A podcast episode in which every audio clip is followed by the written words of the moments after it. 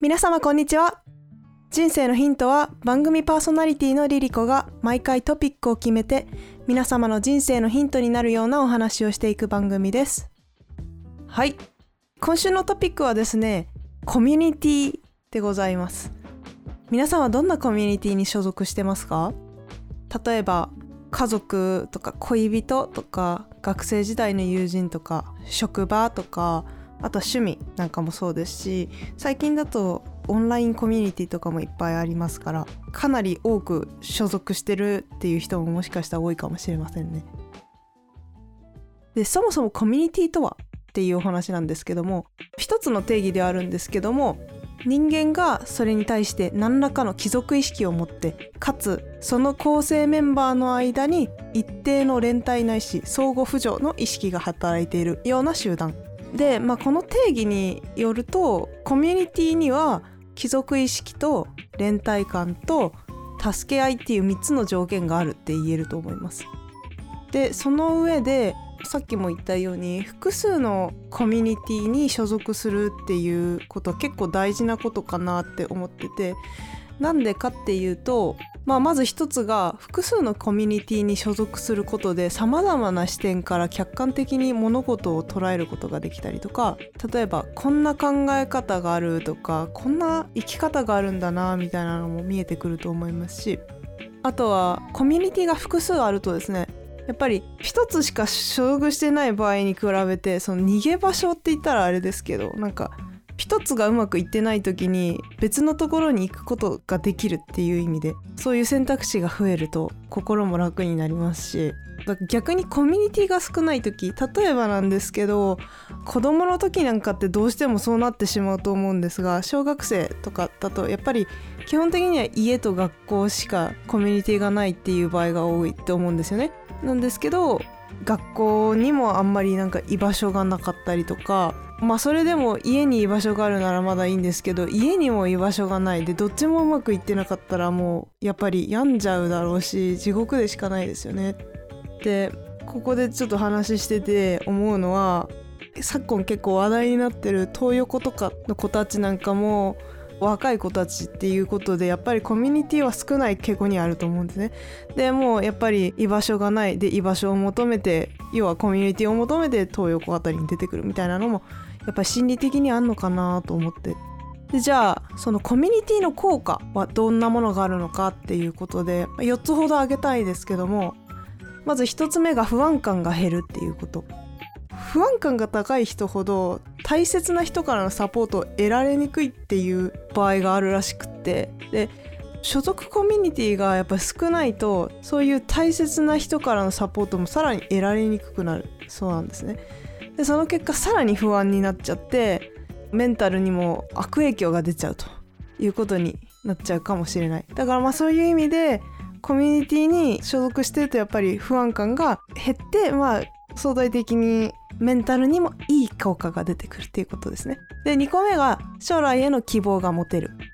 これは2013年に厚生労働省が調査をしたものがデータとしてあって何かっていうと仲のいい友達の数が自分の将来への捉え方にどのような影響を与えるかっていう内容で22歳から29歳を対象にしたものなんですけども仲のいい友達が多いほど将来に希望があってで逆に少ないほど自分の将来に希望を持てない人が多いっていうことがこの調査で分かってますだからまあやっぱり仲間が多い方が未来が明るく感じやすいってことですね。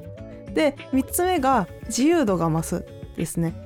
一人でいる方がなんか自由度が増しそうな感じするんですけども実は意外となんか一人でできることってそんなに多くなかったりとかしてコミュニティが多いっていうことはそれだけ行動の幅が広がるっていうことも意味するのかなとこれ確かにその通りだなっていうのはなんとなく思う時はあるし微妙な例かもしれないんですけど例えばご飯外に食べに行こうってなった時に一人では行けない場所とかってあったりするじゃないですか。まあそういうので誰かと行けたらなみたいになる時もあるのかなって。まあ、それでコミュニティに所属して一緒に行く人がいるっていうことはそういうところにも行けるっていう選択肢が増えるっていうことですかね。で最後4つ目が犯罪の防止になるとやっぱり人って孤独になると失うものがなくなっちゃうんだそうでそうするとやっぱ悪いことをするリスクが上がっちゃうんですよね。まあこれも最近風に言うと無敵の人みたいなのが出てきたりするのもそういう孤独が背景にあるのかなって思っててもう失うものは何もないから暴れてやろうみたいなそういう心理になってしまうっていうのはあるのかなっていうだからまあそういう意味で仲間がいるとやっぱり周りの目があるとかっていうのもあるだろうしそもそもなんか犯罪をしようっていう心理にならないとかっていうそういうのもあるんでしょうね。でここまでで話してきてなんかねいろいろ私も思い出してたことがあったんですけど私の場合も、まあ、あのさっきの小学生の話じゃないですけどやっぱり学校と家しかコミュニティというか自分が所属してるところがないっていうのが結構嫌でまあ塾とかも行ってたんですけど勉強以外のことしたかったっていう方に意識は向いてたっちゃ向いてたんですけどコミュニティっていうよりは。高校の時とか私は結構いろんなところに所属してたなと思ってちょっと一回書き出してみたら5個ぐらいあったんですよね。まあまず家じゃないですか。でクラスですね。であと部活もやってたので部活であとはその学校外課外活動的な感じであのファッションショーチームに所属してたのとバンドが好きだったのでたまにライブハウスとか行っててでそれのライブ仲間の人たちとかもいたしまあ死ぬほど忙しかったんですけど やっぱりあの時の記憶は、まあ、忙しかったっていうのも残ってるけど結構生き生きしてたなって、うん、正直思いますね。であともう一個だいぶ時間経ってからの話で思い出したのがコロナ禍ですね。ちょうどまあ私海外にいたんですけど3月の終わりぐらいにロックダウンって言ってまあ本当にもうどこにも出られないような状況が始まったんですけどその時もうその直前1ヶ月ぐらい前にちょうど私お引越しを終えたばっかりだったんですよ。余談ですけどトイレットペーパーがちょうど品切れしてた時で引っ越し直後にトイレットペーパーないからなんかガチで焦ったのを覚えてますけど。まあそれでもともとシェアハウスに住んでたのが一人暮らしになったタイミングでだからまずそこで家っていうコミュニティからまあ一人になってるわけですよね。で、まあ、そこでまず一つのコミュニティがない。であとは大学に通ってたんですけどその大学も通いから全部オンラインに急になるよってって言われてまあ対面のコミュニティがなくなったって言った方がいいから、まあ、一応学校は続いてたのである意味うんまあ学校のコミュニティは継続してたっちゃしてたんですけどあとバイトですね生活費を稼ぐためにバイトもしてたのででそれが来なくなっていいようになっちゃうんですよねどうしてもね。でなんかお金稼げないしコミュニティもないしみたいなまあそんな感じの二重苦で。でだからその3つ所属してたうちのまあ実質1つになったってことですね。まあゼロじゃなかっただけ良かったとは思うんですけど今思うと私無意識にやっぱコミュニティを求めてたんだろうなと思ってその直後にですねインスタ始めてそっから無我夢中でダイエットを始めてでダイエットコミュニティにその時はいたんですけど、まあ、その時結構そのコミュニティにうんまあどっぷりどっぷりってほどでもないけど結構見てたかな。まあ必ず毎日投稿するのを習慣にするっていうのを目標にしてたのもあったんですけど、うんまあ、そこでなんか何も知らない顔も知らない本名も知らないようなでも一緒にダイエット頑張ってる人たちと仲良くしたりとかそういうのもあったんでやっぱりなんかどっかで人と話すとか思いを共有するみたいな場所が欲しかったんでしょうね。すごくよく機能してたなってコロナ禍の間に。で今思うとね思いますけどね。あと友達とたまにねズーム飲み的なこともやってたし、まあ、そういう意味でいい感じのバランスだったかなって今思う。まあ多少孤独ではあったんですけどね。コロナ禍はなんだかんだで今思い返すとやっぱりいろんなコミュニティに所属してたなってだからこそなんかあの状況で病みすぎずまあなんとか過ごせたんでしょうね。でそもそもなんでコミュニティが必要なのかっていう話なんですけどもやっぱり人間っていうのは社会的な動物なんですよね。だから基本的には群れの中で生きないと安心したり満足ができないようにできてるんですよね。でこれもまたちょっと体験談であれなんですけども結構前私山奥の古民家に住んでた時があったんですよ。田舎に住んでみたくて。でその時もまあシェアハウスに住んでたんですけどもピークの時8人とか住んでたんですけどもだんだんみんな抜けてって最終的に私一人になった時期があったんですよね。で山奥で田舎だし、まあ、古民家が一人で住むにはあまりにもバカでかいみたいなそういうのもあるんですけど本当に恐怖を感じましたね。まあもともとずっと都会育ちだったので田舎に慣れてないみたいなのあったのかもしれないですけどそれにしてもねやっぱり誰もいないっていう恐怖感感じたの初めてでしたねある意味。なんかむしろ隣の部屋から漏れてくる雑音がうざいとかっていうの結構あるあるだと思うんですけどあれもある意味安心できる要素だっていうことですよね。まあバランスなんでしょうけども。で社会的な動物だからこそやっぱ人といて会話とか雑談をすると自律神経のバランスが整うんだそうです。これはね確かに人と話した後って結構余韻というかやっぱりあるなって私いつも思うんですよね。特になんか満足感が大きい時はなおさらですよね。ああ今日話してよかったなみたいな。例えば外で誰かと会ったりとか誰かと電話した後とかやっぱり思うことって結構あるんじゃないかなと思うんですけどもしかしたらそういう時も自律神経のバランスが整って体の中でいい変化が起きてるのかもしれないですね。で人は鏡なんてよく言われたりすると思うんですけど実際私もすごくそういうのを痛感することがあって誰かと話をすることでやっぱり自分の考えだったりとか価値観性格とか感情なんかが分かったりするんですよね。でまあ自分はこういうタイプなんだなとかこういう考え方してるんだなっていうのを相手を通して分かるっていうのがあると思います。一人だと意外とそういうのって分かんなかったりするので人との会話だったりとかコミュニティってものがやっぱり重要なんだろうなっていうのはこういうのからも分かりますね。ここでなんかコミュニティっていう単語ではなく共同体感覚っていう単語なんですけど昔「嫌われる勇気」っていう本を読んでそれをちょっと思い出したなと思って。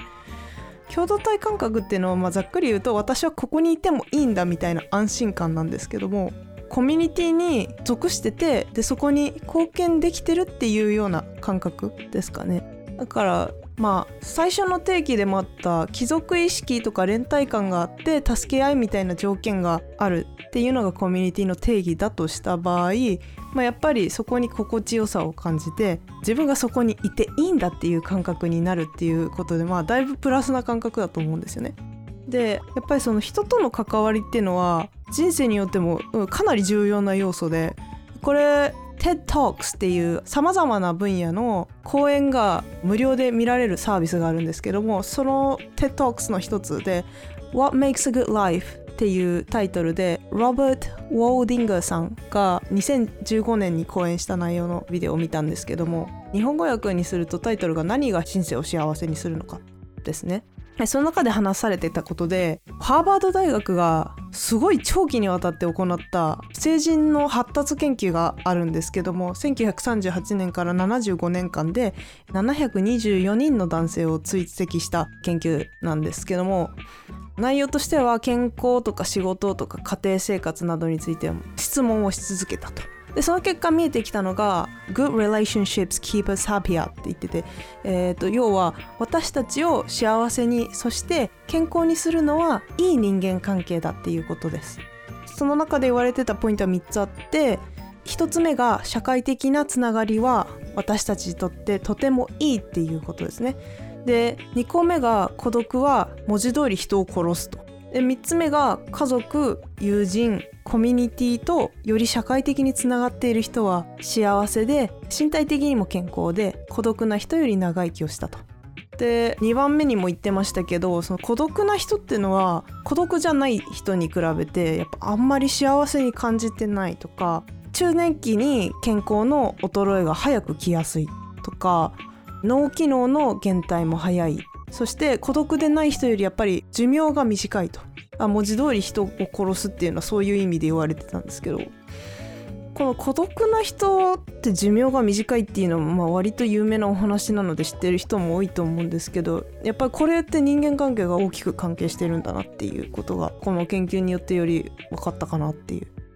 で研究で長いこと人を追っていく中で定年退職後に一番幸福だった人が仕事仲間に変わる新しい遊びの仲間を自ら進んで作った人たちだったっていうことで、まあ、結局これもなんか人間関係がすごく関わってるってことですよね。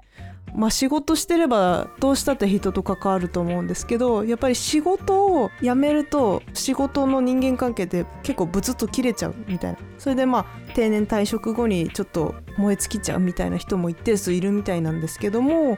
まあ幸福っていう意味で言えば結局その新たな人間関係を作ろうっていう風にするっていうことが幸福度に関係があるのかなっていうことですね。でちなみに今回なんでこんな話をしているかというとですねつい先日私ポッドキャストウィークエンドの2023ウィンターにスタッフで参加してたんですよ。ちょっとねいろいろとバタバタしてて多分ポッドキャストのエピソードの中では言いそびれたと思うんですよ。なんですけどそう朝から晩までほんと15時間ぐらいかなその日は。もう準備からちょっとした打ち上げにも参加してもう本当にいろんな方とお話しさせていただいてでまあ普段私ほら基本的にお家にこもっててそんなに人とも関わってないタイプの人間なのである意味でとんでもない刺激を受けたわけですね。でまあそこでコミュニティの大きさだったりとか強さっていうものに本当に驚いたんですね。で私あんまり積極的に話すタイプでも実はなくてですね大人になっても結構やっぱり人見知りというかやや引っ込み思案なところもあったりとかしてまあでもやっぱり頑張って私も人と少しは話そうと思って頑張ったんですよ。そまあそこでやっぱり人と人とのつながりっていうのは本当に大きいなって実感したんですね。で多分話せなかった人とかもいたと思うし私が話そうかなって思ってた人に話せなかったとかっていうのもありましたしまだまだ話したい人というかつながりを作っていきたいみたいなのあったりはするんですけどもともとなんか私ポッドキャスト始めた時とかって半年ぐらいはですねツイッターとかソーシャルメディア系何にもやってなくって今まあツイッターメインでいろいろやってはいて気づいたらいろいろコミュニティの中に入り込んでたなっていうような感覚なんですけど正直ね。やっぱりみんなつながりを持ってそのコミュニティ全体も強くなっていくし人が増えれば増えるほど。でそれによってなんかそのコミュニティに所属してる人たちもみんなやっぱり幸福感が増してるんだろうなっていうのを見てて思ったんですよ。だから私ももうちょっと積極的に人と関わるようにしていこうかなっていうそんなことを考えたきっかけになりました。ポッドキャストウィークエンドに関してはまあいろいろ話したいことはあるんですけどもスペースでお話ししたりとかした方がいいかなってその他に一緒にやってくださった方とお話しする機会がちょっとあったりとかして多分これを出す頃には終わっちゃってるとは思うのでもしログが残ってたら出せるようであれば出しておきます。で私自身はその本当に番組のつながりとかもそうですしああ本当にいろんな人がポッドキャスト聞いてるんだなみたいなのを思った部分もあったんですけどやっぱりこう発信することのパワーっていうのを身に染みてとっても感じたのでそこがまあやっぱり一番驚いたことっていうのとまあ私個人としてはやっぱりグラフィックの畑にずっといる人間なのでグラフィックのパワーもすごく感じたんですよね。でグッズ一つとってもみんな ほんとクリエイティブだなと思ってもうそこもとってもいい刺激になりましたしデザインの部分で私はかなりモチベが上がったっていうのがありましたね。あもちろんポッドキャストの配信もすごくモチベにはなりましたしやっぱりなんか一人になってからどうしても気分がちょっと下がり気味というか今が試練の時なんだろうなとか思いつつずっとマイクに向かって私は話しかけてるわけなんですけどもそういう仲間がいるっていうのが分かったのもこの間のポッドキャストウィークエンドでもありましたし私ね一人でいるのはかなり好きでね変わり者だなって自分でも思うんですけど自ら一人を選ぶことが結構あるので。なんですけど結局ねすごく思うのは私自身もとても弱い人間でやっぱり一人じゃやっていけない部分がかなりあるんだなってとても思います。だから意地張ってねで一人を選ばない時っていうのをねちゃんとね 作っていこうって思いますね。本当に。やっぱ人は一人では生きていけないんですよ基本的に。はい。であの最後にちょっと一言言って終わりにしたいんですけども昔ちょっと気になってた人とお話をした時にねその人が言ってた言葉でね今でもとっても印象に残っている言葉があるんですね。それが人は結局いろんな人に依存してるんだよ。これは言い換えるとさまざまなコミュニティを持つっていうことが大事なのかなっていうふうに私は解釈してて最初の方に言った複数のコミュニティに所属しとるのが大事だよっていうことと同時に人は一人では生きていけないからいろんなところに依存先を作ってみんなで幸福度を上げて生きていこうよっていうことなのかなと。なので今大切にしている人たちがいる人は是非その人たちをこれからも大切にしてください。はいということで今回は以上です。最後までお付き合いいただきありがとうございました。番組の感想は人生のヒントタグでつぶやいてください。Spotify アプリの場合は概要欄からも書けます。番組で自分の人生について語りたい方や人生で起きたハプニングやしくじりドラマなどのエピソードも募集しております。その他質問や要望なども lifehints.podcast.gmail.com またはお便りボックスまでご連絡ください。番組のツイッターイン、スタグラムやってます。ぜひフォローしてください。番組の継続をサポートしてくださる方からの投げ銭もお待ちしております。それではまた次回のエピソードでお会いしましょう。皆様良い一日をお過ごしください。さようなら。バイバイ。